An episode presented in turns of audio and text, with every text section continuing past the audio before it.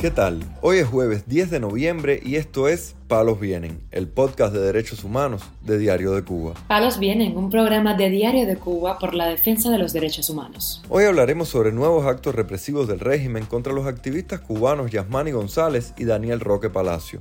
También comentaremos sobre la situación de varios presos políticos cubanos, como es el caso de José Daniel Ferrer y Michael Osorbo. Por último, profundizaremos en la situación de los hijos del actor cubano Fran Artola, quienes llevan más de un mes bajo arresto por protestar a inicios de octubre en el Vedado Habanero. Lo más relevante del día relacionado con los derechos humanos en Palos Bien. El activista cubano Yasmani González Valdés fue citado por la policía para un interrogatorio este viernes 11 de noviembre en la estación de policía de Dragones, en Centro Habana, sin que le fueran informados los motivos de la citación.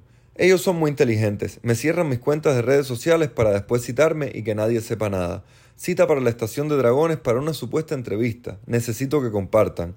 Denunció el activista en un post publicado en Facebook donde mostró el documento.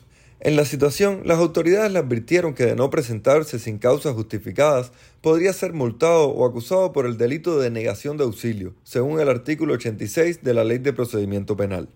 También el joven activista Daniel Roque Palacio, conocido como Milenio, permanece detenido desde el pasado lunes en el Departamento Técnico de Investigaciones de Consolación del Sur, en Pinal del Río, acusado de daños a la propiedad del Estado, según informó Radio Televisión Martí la psicóloga y activista Yaima Díaz. Aproximadamente tres meses lo habían detenido porque la policía lo tenía a él como sospechoso de una piedra que le tiraron al cupé de acá de Consolación. Entonces lo citan para el lunes para investigarlo supuestamente por algo y lo dejan detenido y no tienen prueba de nada. Es algo que es completamente circunstancial y para nada es, digamos, ni veraz ni creíble, es una huella de olor. No sé cómo conectan ellos una huella de olor cuando el perro no lo olió a él, no fue donde estaba él. El 4 de agosto de 2022, un grupo de personas tocaron calderos y arrojaron trozos de hielo contra la tienda Cupet de Consolación del Sur y rompieron la vidriera del establecimiento.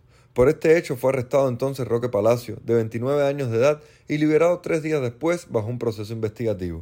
Mientras tanto, el Observatorio de Libertad Académica cuestionó este martes los nuevos acercamientos de la Unión Europea con el sistema educativo del régimen cubano, específicamente con funcionarios de la Universidad de La Habana.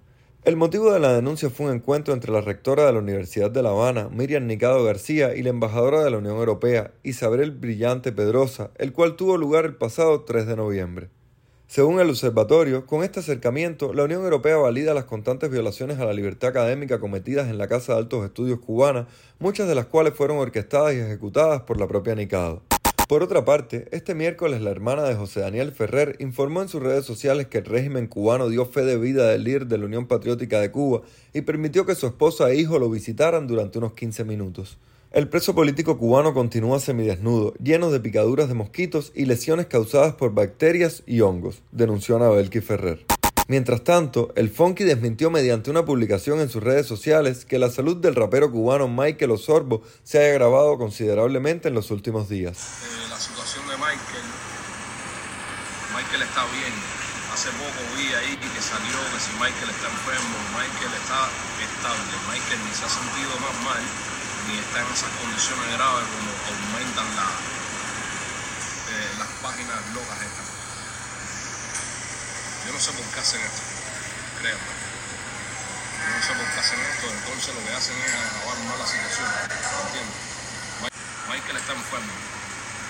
Michael tiene su problema de los ganglios, pero hasta ahora no, es decir, no ha pasado de, de, esa gravedad. Él no, no le ha dado, gracias a Dios, ni más fiebre, ni, más vómito, ni más nada. Esos malestares que él tenía se han disminuido, ¿entiendes? Entonces, el problema de Michael no es grave ahora mismo. Por otra parte, los cubanos Frandy González León y José Antonio Gómez León, dos de los tres hermanos presos en el Combinado del Este por manifestarse el 11 de julio en el barrio de La Guinera, están enfermos de asma en la prisión y las autoridades le han impedido el ingreso de medicamentos para tratar su padecimiento, según denunció la madre de ambos, Elizabeth León, en un audio difundido por la activista Carolina Barrero. Yo, Elizabeth León Martínez, madre de Frandy, González León, Santiago Vázquez León y José Antonio Gómez León. Están presos en el combinado del este. En estos momentos, dos de ellos, Frandy y José, se encuentran con mucha asma Asma que le llevé yo los medicamentos que tuve que comprar aquí en la calle, que no los hay. Se, me, me sacrifiqué y se los llevé. Y la policía de allí del combinado no le ha hecho llegar esos medicamentos. Psicológicamente los están torturando. ¿Qué están esperando? ¿Que esos niños se mueran ahogados? ¿O qué? ¿Hasta cuándo? No podemos seguir con este abuso. Hay que denunciar todo como madre. Y para que vean que no es mentira. Andan mal y no quieren reconocer de que esos niños, por lo menos los medicamentos que uno le lleve, se los den. No se le está pidiendo que ellos mismos lo busquen.